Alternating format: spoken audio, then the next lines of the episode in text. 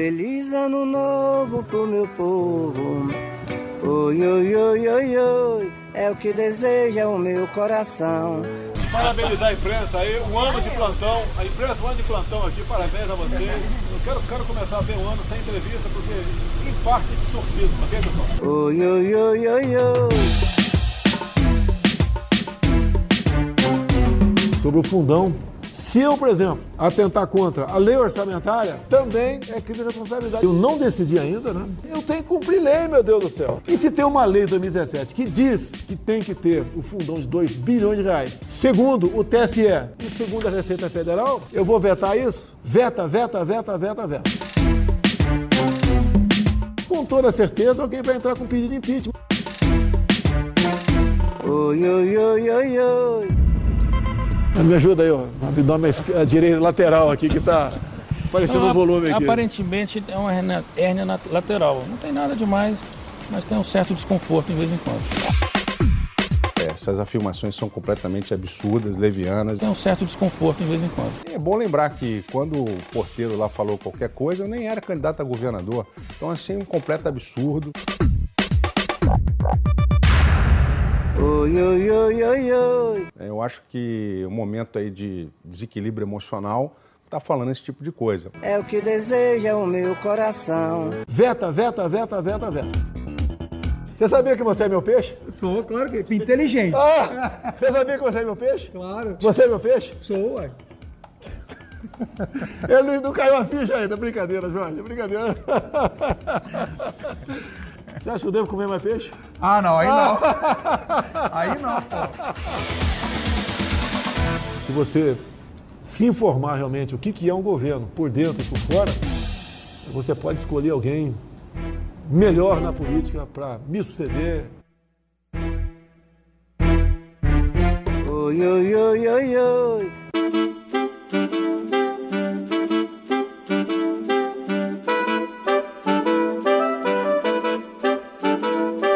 Oi, oi, oi, oi, oi. Ah, é o desejo do nosso ouvinte de um feliz 2020 para todo mundo. O presidente Jair Bolsonaro começou o ano de bom humor. Ano novo, velhos problemas. O presidente diz que não decidiu, mas dá a entender que sim vai sancionar o fundo eleitoral no valor de 2 bilhões de reais.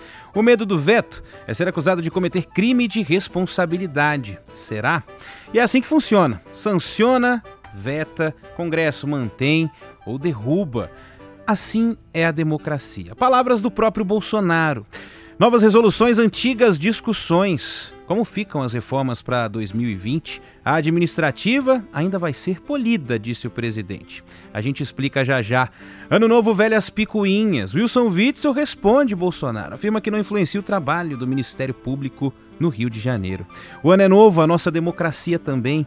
E olha que ainda assim tem brasileiro cansado de tudo isso. Não acredita? Então vem com a gente, esse é o Tem Método, um podcast original da Band News FM.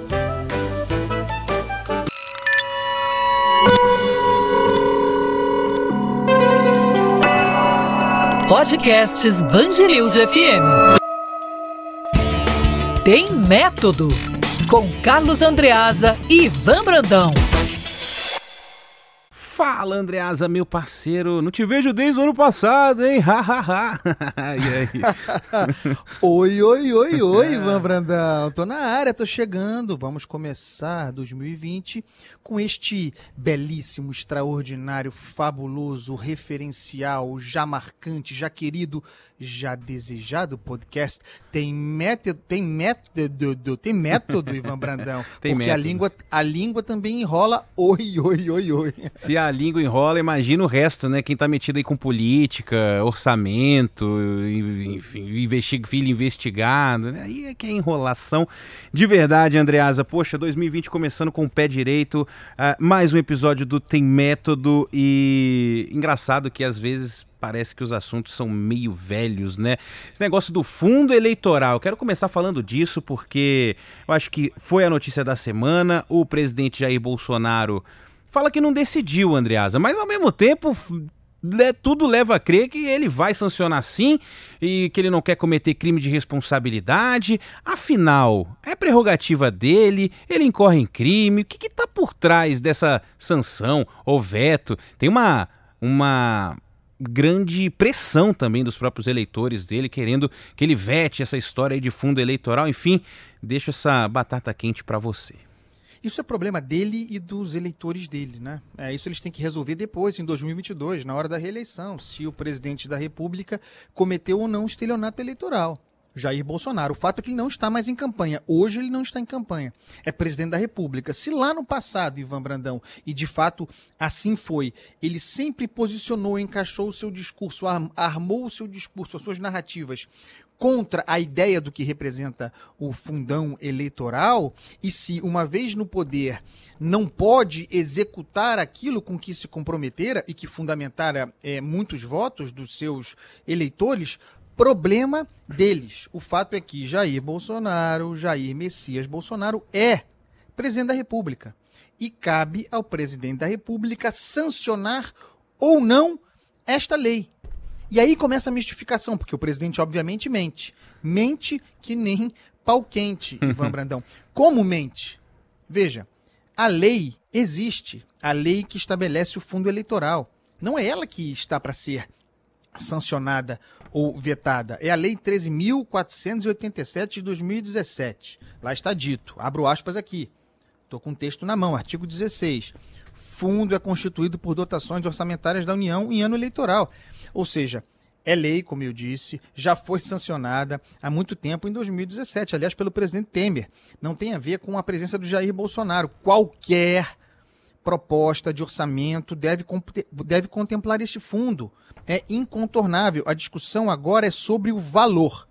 Qualquer que fosse o presidente, Ivan Brandão, se fôssemos nós, se fosse você, aliás, um excelente presidente, Ivan Brandão, teria de incluir no projeto de lei orçamentária a destinação desse fundo. E o meu eu quero é gordo, lei. viu, Andreas? O meu eu quero pomposo. É claro, é claro que, é claro que quer- querere- quereríamos gordo, mas o fato é esse. É, em toda véspera de ano eleitoral, na hora de discutir o orçamento do ano seguinte, portanto, nesse caso, o orçamento de 2020, todo ano vai ter a mesma discussão sobre é, qual o valor a ser destinado no orçamento para esse fundo pro público eleitoral. Não gostou? Tivesse chorado lá atrás, quando eu estava chorando bastante solitário, diga-se de passagem. Quando em 2015, ai, a velha história, todo dia eu falo sobre isso. Quando o Supremo Tribunal Federal declarou a inconstitucionalidade do financiamento empresarial de campanha, que sim, tinha problema, mas poderia e deveria ter sido aperfeiçoado. Como um modelo misto, vá lá. Não. O Supremo jogando pra galera e aplaudido pela galera, e aplaudido por Jair Bolsonaro, e aplaudido por esses agora que estão insatisfeitos com o fundo eleitoral, o Supremo dinamitou a ideia, a, a possibilidade de, do, do financiamento empresarial. Qual era a solução? Pensavam que a gente ia parar onde? Era óbvio que ah, se apontava, e eu apontei naquela ocasião, a direção para o financiamento público de campanha. Aí está, chora na cama que é lugar quente. Ah, mas o valor vai ser 4 bilhões, vai ser 2 bilhões, não importa. Um valor vai ter de haver, terá de estar lá. E o presidente da República, em certo sentido, embora queira jogar para, para a galera, botando a culpa no parlamento, dizendo que não tem o que fazer, que se ele não sancionar, ele incorre em crime de responsabilidade, viola o artigo 85 da Constituição. Isso é mentira. Está pervertendo o que está escrito ah, no, no código, na nossa lei maior. O fato é o seguinte: se algo, uma lei, está para ser sancionado pelo presidente da República, é porque está contemplada a ideia de veto. Portanto, se ele pode sancionar, ele também pode vetar. Se ele pode sancionar sem incorrer em crime de responsabilidade, obviamente que ele pode vetar sem incorrer em crime de responsabilidade. Isso é mentira, isso é embuste, isso é tentativa do presidente da República de manipular os fatos e as leis para ficar bem com a sua galera. Vejam, Ivan. 2 bilhões de reais de dotação orçamentária para o Fundo Público Eleitoral foi a proposta enviada finalmente pelo próprio governo. Sim. Quer dizer que o presidente Jair Bolsonaro vai vetar aquilo que propôs? No entanto, quando foi enviado ao parlamento, o parlamento tentou elevar para quase 4 bilhões. E o próprio parlamento, diante da, da mobilização da sociedade, é, fez baixar para 2 bilhões, fez baixar para o mesmo montante proposto pelo governo. Então, é ridículo ficar aturando esse tipo de mentira do presidente da República para jogar para a galera, contando com o seu gado para disseminar, de que, de que poderia vetar uma proposta que é dele mesmo. Então é isso. 2 bilhões de dinheiro público para campanha eleitoral. Durma-se com esse barulho e durmam com esse barulho vocês que acharam bom lá atrás, quando o Supremo Tribunal Federal, legislando, invadindo a prerrogativa de um outro poder, declarou como inconstitucional o que não era inconstitucional o financiamento empresarial de campanha. Vou citar o finado ministro Teoriza Vasque, Hoje eu estou falante, ministro Teoriza uhum. Vasque, que naquela ocasião, finado Deus o tem em bom lugar, naquela ocasião defendia que se aprimorasse, que se encontrasse limites, modulações para o financiamento empresarial de campanha. Preferiu-se jogar na lata do lixo. Achavam que o dinheiro ia vir de onde para financiar é. a campanha? Era claro que viria do nosso bolso, Ivan Brandão. Se não for do nosso bolso, vai vir do caixa 2, né? Não tem muito por onde fugir. Deixa eu dizer uma coisa também, Ivan, é. sobre isso rapidamente. É o seguinte, o presidente falou nessas falas dele para a galera ali na, na boca do gol, na, uhum. na, na, na, ali na grade do... Na portaria do Alvorada. Na grade do Alvorada, que é, com a ideia, ele pode, ele pode mudar de ideia, mas com a intenção de sancionar esse valor de 2 bilhões do orçamento para o fundo eleitoral, ele precisaria preparar a opinião pública, porque senão iam bater nele. É, iam bater nele, iam massacrá-lo com a verdade, com os fatos, conforme eu estou fazendo aqui agora. E eu quero que me aponte um erro técnico dessa análise que eu faço agora. O erro é o presidente, diante do incontornável, diante do incontornável mentir e desinformar, é preparar a opinião pública para Jair Bolsonaro é mentira, é desinformar. E aqui não.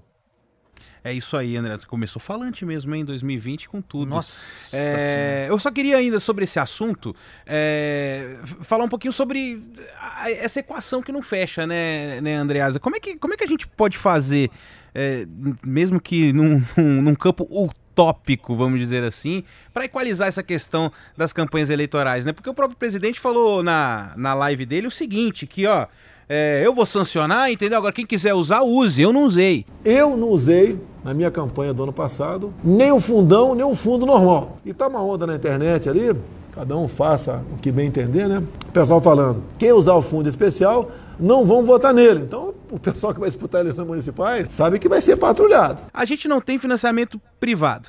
O financiamento público é questionado. E, enfim, o Caixa 2 não está legalizado ainda. É, ainda, digo eu. É... Tá rolando a solta o Caixa 2. Rola solta e a gente sabe disso. Agora, como é que, como é que equaliza isso tudo no, no fim das contas? É difícil, não? Você vê que coisa curiosa, né, Ivan? O presidente da República tem muita dificuldade em entender que ele não é mais candidato, que ele não é mais um parlamentar, que ele não pode ser mais um folclore, um bravateiro. Ele é presidente da República. É, a questão é legal. Existe uma lei que estabelece o fundo eleitoral. Eu lamento muito que exista essa lei. Já uhum. contei a história de por que chegamos nesse buraco. Mas, mais uma vez que haja, o ônus da presidência consiste em enviar uma proposta de orçamento que tenha valor para um valor é, a ser acertado, tem limites estabelecidos pelo TSE, um valor que resolva esse problema e que pague essa conta. Se ele vai usar ou não, quem vai usar ou não, aí cada um monta a sua estratégia de campanha, pense é, como vai vender e embrulhar o seu peixe.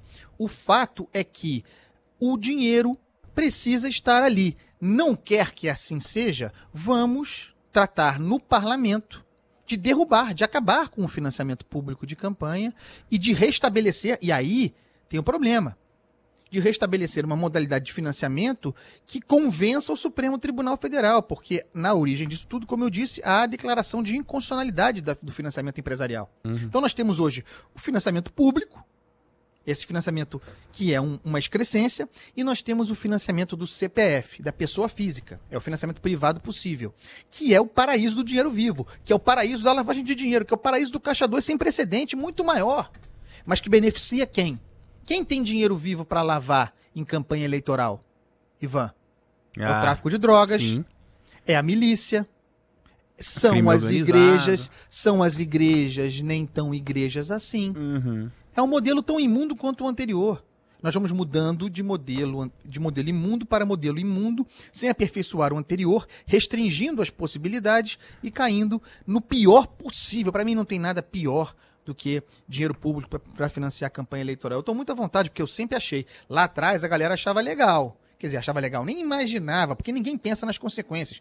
Ninguém imaginava que pudesse cair assim, cair nisso, mas achou bom. Aquela mania Agora não tem imediatista, mais. né, de resolver Não as coisas. tem mais dinheiro da Odebrecht, não tem mais dinheiro da JBS, acabou isso. Tá bom, filhão. Agora o dinheiro é teu. E aí se vira. É. É, rapaz, é, é- bom, o, o- é até mais cômodo, né, pra quem quer lavar um dinheiro, é, o atual modelo do que o anterior, né, ainda tinha, o outro ainda tinha que prestar algumas continhas ali um pouco mais profundas, Mas diria. o presidente tem muita dificuldade, Ivan. Tem É, mas é dificuldade. engraçado isso, né? Porque tem hora que a caneta pesa é, e que ele, ele, ele sai do papel de, de candidato. É, falando, não, eu, eu que decido, eu vou assinar, eu vou sancionar, mas tem outras horas que, que, que é. parece eleitoreiro demais e a gente Mas tá ele- longe ainda da eleição. Tem muita dificuldade em se comportar como estadista. Imagina, jamais como estadista. Como presidente da República, ele não consegue entender a dimensão desse cargo. Então, mesmo quando a caneta pesa para ele tomar uma decisão, muitas vezes essa decisão que ele toma é ligada com a sua agenda pessoal de Jair Bolsonaro, o, o candidato permanente, em, candi- em campanha permanente. É, então, é, é, vamos esperar se em algum momento Jair Bolsonaro se comportará como presidente da República. Até aqui, não. Bom, hoje a gente está gravando, toda sexta-feira gravamos esse podcast. Andreas, o presidente Jair Bolsonaro foi questionado já também sobre 2020, né? A gente tem que olhar para frente. E ele voltou a falar sobre a reforma administrativa, né? Um assunto que a gente gosta de conversar bastante aqui. Vamos discutir esse assunto novamente. A gente vai dar um polimento nela. Nós queremos uma, uma reforma administrativa que não cause nada de abrupto na sociedade. Isso é uma resposta simples, mas indica é, que o pessoal ainda está com muito pé atrás, né, Andreasa, de mandar essa reforma para o Congresso Nacional. essa, essa resposta dele ilumina o problema havido. Né? Porque, veja, no final do ano passado, eu digo meados de dezembro, estava acertado com o parlamento uma costura feita pelo Ministério da Economia, pelo ministro Paulo Guedes, para o envio dessa proposta de reforma administrativa muito importante para o Congresso. Se essa costura estava feita e avalizada até então pelo presidente da República, que se comprometia com essa, com essa agenda de, de, de envio do texto, significava que a proposta estava pronta, que não havia mais ajustes a serem feitos. De acordo? Sim. O presidente não mandou, não autorizou que se enviasse, porque foi convencido de última hora, com uma desculpa fajuta, de que poderia mobilizar é, é, é, manifestações como aquelas havidas no Chile, Chile. na América Latina, e qual- tudo balela, tudo mentira. Ele foi convencido de que não deveria mandar aquela proposta porque ela feria interesses corporativos. E o Jair Bolsonaro é, além de presidente da República, um líder corporativo, um líder sindical. A reforma administrativa mexe com interesses do funcionalismo público, do qual o Jair Bolsonaro sempre fez parte, do que ele sempre foi defensor na parte de segurança pública, na área militar. Foi por esse motivo, para não mexer nesse vespeiro, nada a ver com a América Latina, que ele contrariou o ministro Paulo Guedes e gerou uma pequena crise. O ministro Paulo Guedes se irritou ali como sem precedente, razão porque saiu falando de AI-5, subiu o tom erradamente, mas o fundamento é esse. Agora, ao dizer que pretende mandar a reforma administrativa finalmente, mas que há uma, há uma reunião no dia 19 para fazer ajustes, ele deixa claro a insatisfação com aquele texto que obrigatoriamente sim estava pronto lá atrás, quer fazer mudanças, quer atenuar. Não dá para te consertar uma calça velha com um remendo de aço. Não dá. Então nós vamos, alguma coisa é remendo, outra vez é uma reforma. Essa é a razão do atraso, essa é a verdadeira razão do desgaste com o ministro Paulo Guedes. A reforma administrativa é muito importante. Para quem não sabe, ela é aquela que, para os entrantes no sistema, para os entrantes no, no serviço público, permite que eles sejam demitidos, que não haja estabilidade. Em algumas funções, sim, as estratégicas, aquelas de, de inteligência, que envolve perigo, ameaça, tudo bem. Mas o funcionalismo público, de modo geral, perderia estabilidade com essa, com, com essa nova com essa nova lei, com esse projeto de reforma administrativa administrativa. Claro, os entrantes, aqueles que já, que já estão no sistema, não.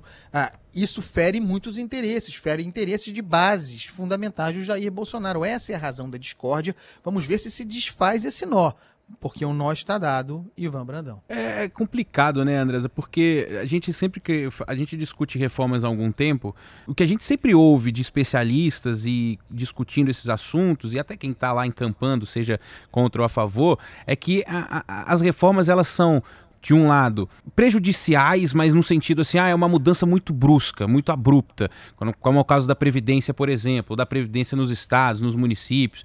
E o que o Bolsonaro disse é que assim, ele quer uma reforma que não cause nada de abrupto na sociedade tem essa questão de que o texto vai ser polido, quer dizer, já não está tão confiante assim com o que estava escrito ali. E agora o que parece é que essa reforma administrativa não vai ser uma reforma, vai ser um remendo, né? Porque ele está com medo de fato de mudar. Seja contra ou seja a favor, as reformas elas são impactantes, né, Andreasa? Independentemente de onde ela é feita. Se você for fazer uma reforma na sua casa, você não vai só, só trocar ali o laminado, né? Só, só trocar dois pisos. Uma reforma é uma reforma. Ela causa impacto na vida das pessoas, é, independentemente de onde ela é feita. Então, assim, já parei, já tem aí um um, um, todo um cheirinho de remendo e não reforma, porque era uma outra crítica também, que sempre que se falava em reforma administrativa era, ah, vamos reduzir o número dos ministérios, a secretaria X vai ficar no ministério Y e tal, e que assim, na verdade é um, é isso é um remendo, né? Isso não é uma reforma. Exatamente, Ivan. E veja, e veja como, como as coisas funcionam.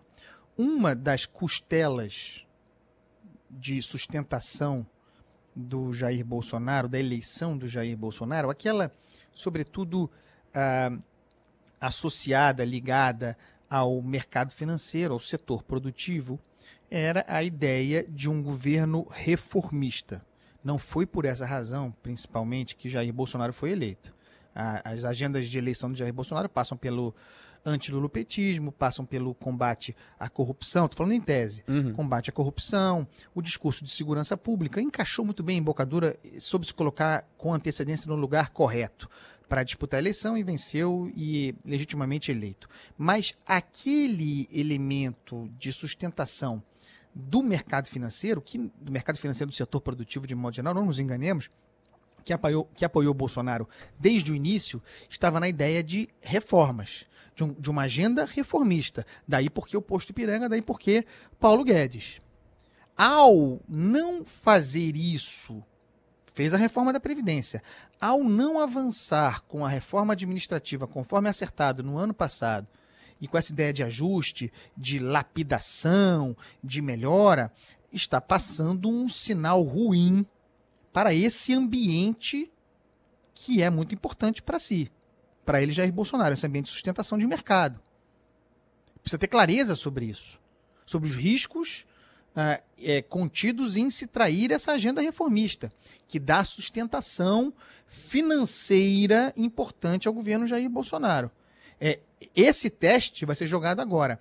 Sabe-se o que é sabido o que se deve esperar de uma reforma administrativa. É sabido aquilo que o Paulo Guedes gostaria que houvesse nessa reforma administrativa. É sabido aquilo que estaria naquela reforma abortada no final do ano passado, no final de 2019 o que será apresentado depois desse processo, que a meu ver é de diminuição, de encolhimento, de enxugamento nessa reforma administrativa, essa é uma incógnita que pode enfraquecer o Jair Bolsonaro numa área importante, não eleitoral, mas importante em termos de, de, de massa, de massa crítica financeira, né, que é importante, é, de apoio ao governo Jair Bolsonaro. Então, muita atenção a esses próximos dias, porque isso foi motivo de desgaste do ministro Paulo Guedes no final do ano passado. Não, e desgaste do próprio executivo com o legislativo, né? Porque uma das, foi uma das poucas pautas ali em que houve uma pressão isso. nominal, né, do, do, do, do, do presidente, da figura tinha do presidente. Um compromisso, da... Tinha um compromisso do Rodrigo Maia de, de tramitar rápido a reforma administrativa, uma, uma reforma que interessa muito, que chama muita atenção do presidente da Câmara.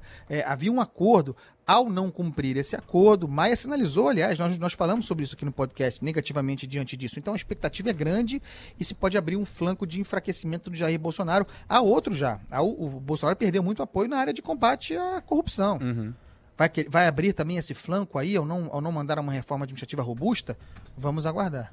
Bom, é, só para finalizar esse assunto e também já para pegar aquele gancho para o próximo, que é o seguinte, né? O Bolsonaro disse que a equipe econômica vê número e ele tem que ver número e pessoa. Porque o que a equipe econômica às vezes é, tem algum problema de entendimento conosco, eles veem números.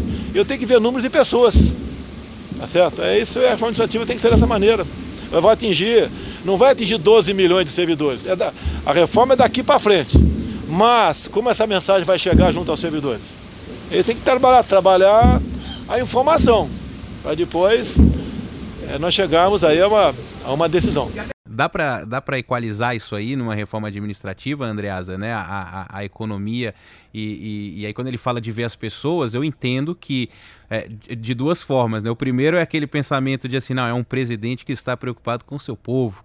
E o segundo é aquele de é um presidente que está com medo da, da repercussão de setores fortes do funcionalismo, né? Mas tem como equalizar, será? Números e pessoas, né? Colocar tudo na mesma, na, na mesma conta?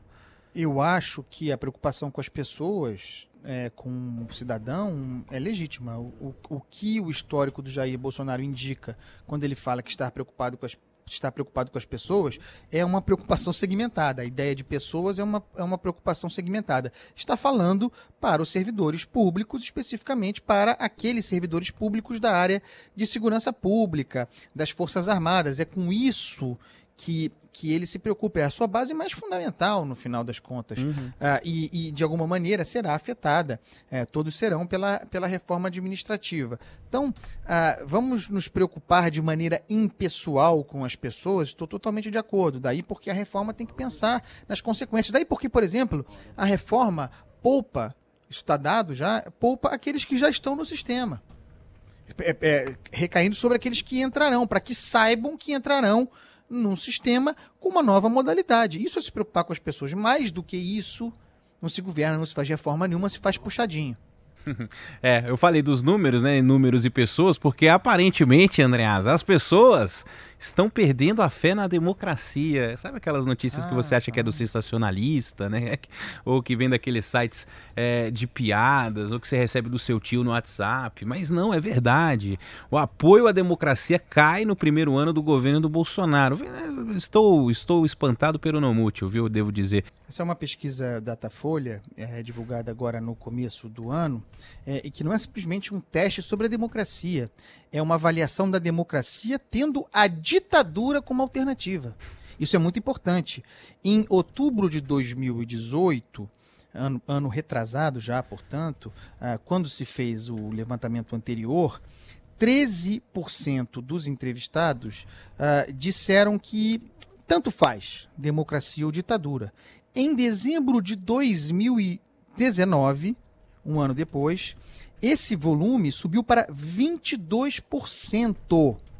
22% dos entrevistados avaliaram que tanto faz democracia ou ditadura. Tem uma outra coisa curiosa na entrevista. Pergunta-se: já ouviu falar no AI-5? Em 2018, eram 35% os que uh, tinham ouvido falar. Certo? Uhum. Em 2019, perguntou-se para as pessoas se nunca tinham ouvido falar. Em 2019, 65% nunca tinham ouvido falar. Em 2018, eram 82%. Vejam isso, Ivan. O, o índice de conhecimento sobre o AI-5, sobre o que foi o AI-5, aumentou em um ano, significativamente. Ainda assim, 22% dos entrevistados disseram que tanto faz ou tanto faria democracia ou ditadura. Quem são essas pessoas que falam assim, tanto faz se eu tô na democracia Fech... ou na ditadura? Né? Fecharam o Congresso. 26 concordam, eram 21. Caramba. Em 2018, 26 pessoas concordam que, eventualmente, em alguma circunstância, se possa fechar o Congresso. É, vejam, a gente não pode responsabilizar o governo, Jair Bolsonaro, por isso, não se pode uhum. responsabilizar uhum. individualmente as pessoas. Mas a gente pode dizer, sim, que há um espírito do tempo que há uma ideia no ar e que aqueles que estão governando, ao plantarem sistematicamente o discurso de que a democracia é um empecilho, de que a democracia é um problema, de que seria mais fácil governar com menos democracia, com menos processos. Nós ouvimos o Carlos Bolsonaro falar a esse respeito, nós vimos o, o Eduardo Bolsonaro falar em fechar o parlamento, em um cabo e um soldado, e é, isso idem em relação ao Supremo Tribunal Federal. Nós vamos ouvindo a gestação de uma ideia que coloca a democracia no lugar de irrelevância. A democracia não é um fim.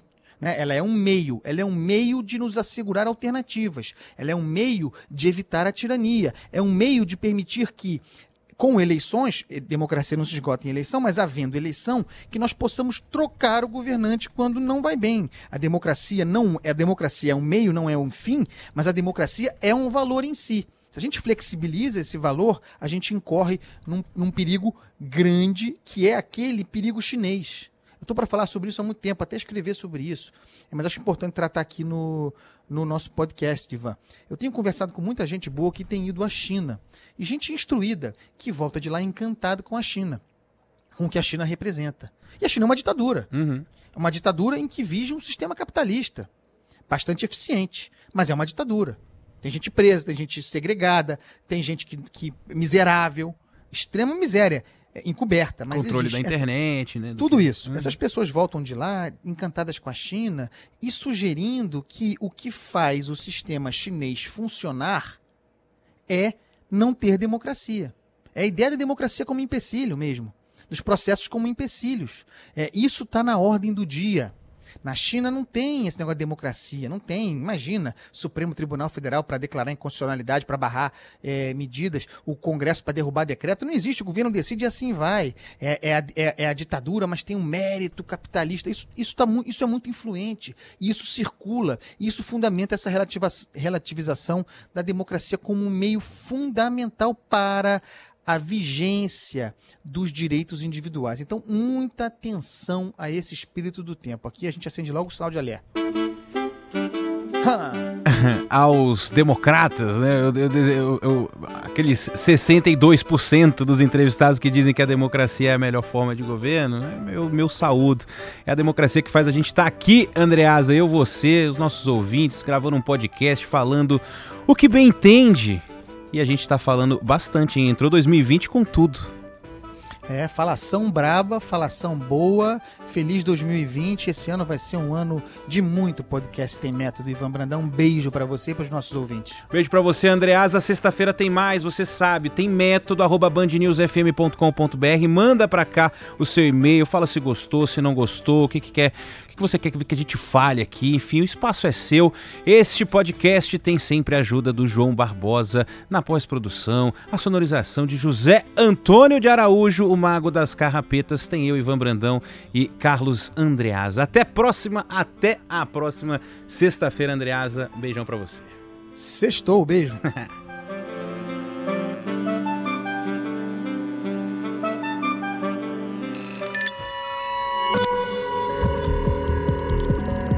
Podcasts Band News FM.